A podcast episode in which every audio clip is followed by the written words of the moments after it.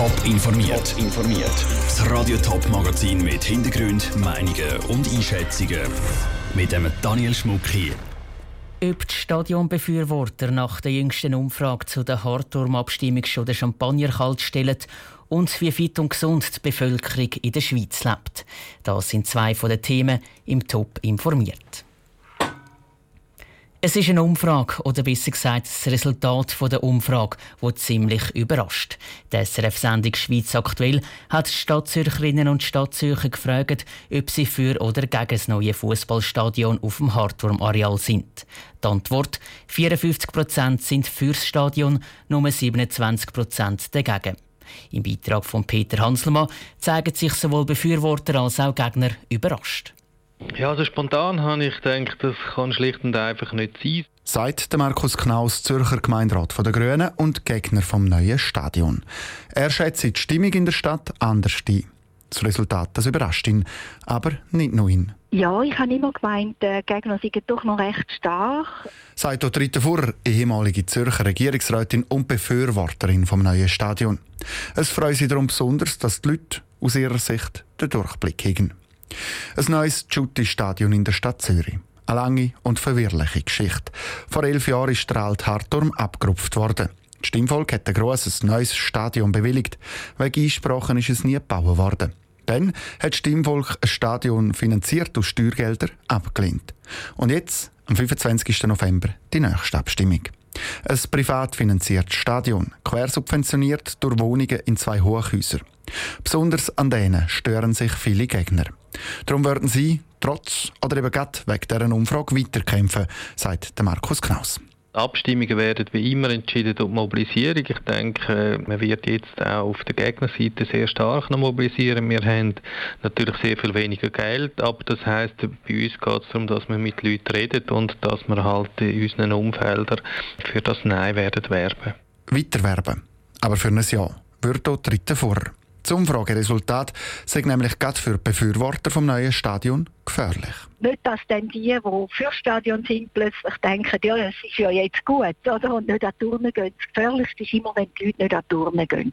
Und wir haben aber ja an dem äh, November-Sonntag noch andere ganz wichtige Abstimmungen und darum hoffe ich fest auf eine grosse Beteiligung von der Bevölkerung von der Stadt Zürich. Am 25. November entscheidet dann die Bevölkerung der Stadt Zürich, ob es auf dem Hartturm-Areal ein neues Jutti-Stadion gibt, mit zwei Hochhäusern mit Wohnungen und Genossenschaftswohnungen auf der anderen Seite.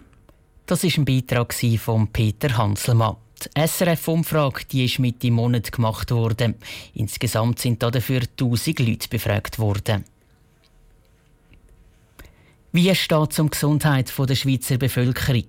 Dieser Frage ist der Bund in einer grossen Studie angegangen.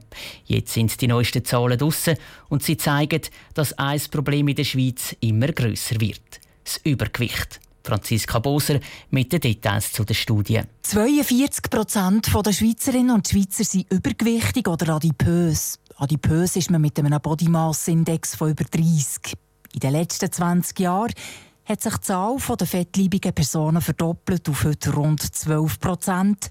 Aber nicht alle Gesellschaftsschichten werden immer dicker. Der Pascal Struppler Direktor vom Bundesamt für Gesundheit sagt. Wir stellen fest, dass in der Gruppe von Leuten mit äh, niedriger Schulbildung die adipösen Personen mehr zunehmen. Und das ist das, was, wichtig ist anzuschauen. Vor allem bei Kindern ist es wichtig, dass sie schon früh lernen, wie man sich gesund ernährt, sagt Pascal Struppler.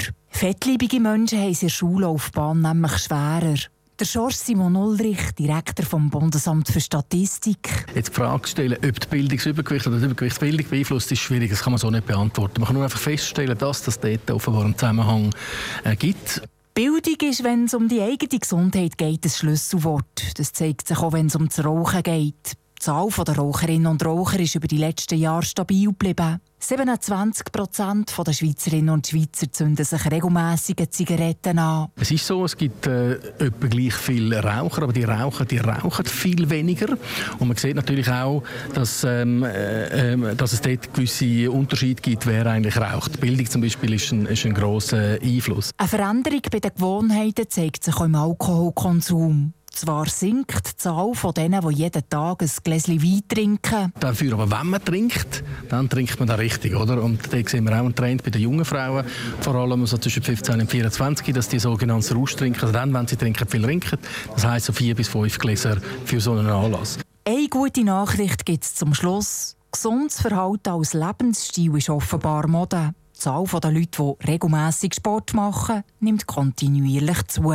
Der Beitrag von Franziska Boser. Das Bundesamt für Statistik hat für die Studie 22.000 Leute aus der ganzen Schweiz gefragt. Die Studie macht der Bund alle fünf Jahre und jetzt schon seit 25 Jahren, um eben zu schauen, wie sich die Gesundheit der Bevölkerung entwickelt. In genau einer Woche wird in den USA gewählt. Dann stehen die sogenannten Midterm-Wahlen auf dem Programm.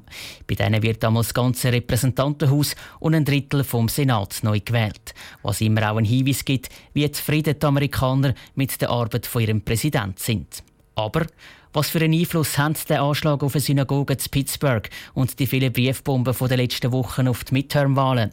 Tabea Fono hat bei den USA-Kennern nachgefragt. Es ist eine schwierige Zeit für den US-Präsident Donald Trump, so kurz vor den Midterm-Wahlen. Obwohl sein Posten bei diesen Wahlen nicht auf dem Spiel steht, geht es für ihn um viel. Gewinnen nämlich Demokraten im Repräsentantenhaus die Oberhand, wird es am Donald Trump seine Regierung in der zweiten Amtshälfte schwieriger haben, ihre Interessen durchzusetzen als jetzt, wo sie beiden Kammern die Mehrheit haben. Dass jetzt gerade kurz vor diesen Midterm-Wahlen Briefbomben an bekannte Trump-Gegner verschickt und in einer Synagoge umgeschossen wird, dürfte am Donald Trump seinen Republikanern aber nur bedingt schaden, vermutet der USA-Kenner Louis Perron. Grundsätzlich sind so nationale Krisen eigentlich immer eine Chance für den Präsidenten. Weil Drehbuch ist eigentlich relativ einfach. Er muss Krisenmanager sein, er muss die richtigen Worte finden, er hat Medienpräsenz, die Leute sehen, was er macht. Also eigentlich sind so Krisen eine Chance für den Präsidenten. Eigentlich, weil beim Donald Trump sei es ein bisschen anders als bei anderen Präsidenten in der Vergangenheit, sagte Louis Perron. Anstatt dass er sich als souveräner Krisenmanager zeigt, polarisierte Donald Trump weiterhin mit seinen Aussagen in der Öffentlichkeit und auf Social Media. Darum kann es auch sein, dass Demokraten von diesen Vorfällen wie zum Beispiel Briefbomben profitieren können.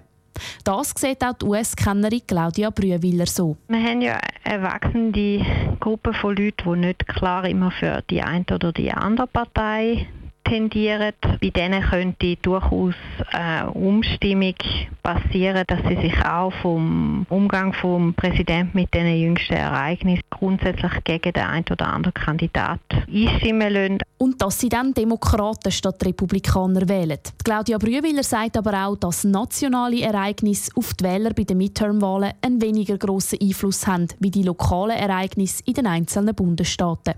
Die Wähler entscheiden sich nämlich für Repräsentanten von ihrem Bundesstaat. Und da zählt die lokale Politik mehr. Der Beitrag von der Tabea Fono. Die Midterm-Wahlen in den USA sind genau in einer Woche. Wenn man den jüngsten Umfragen glaubt, dürfen die Machtverhältnisse im Senat aber nicht ändern. Im Repräsentantenhaus dagegen ist die Chance da, dass Demokraten die Republikaner überflügeln können. Top informiert, auch als Podcast. Mehr Informationen gibt es auf toponline.ch.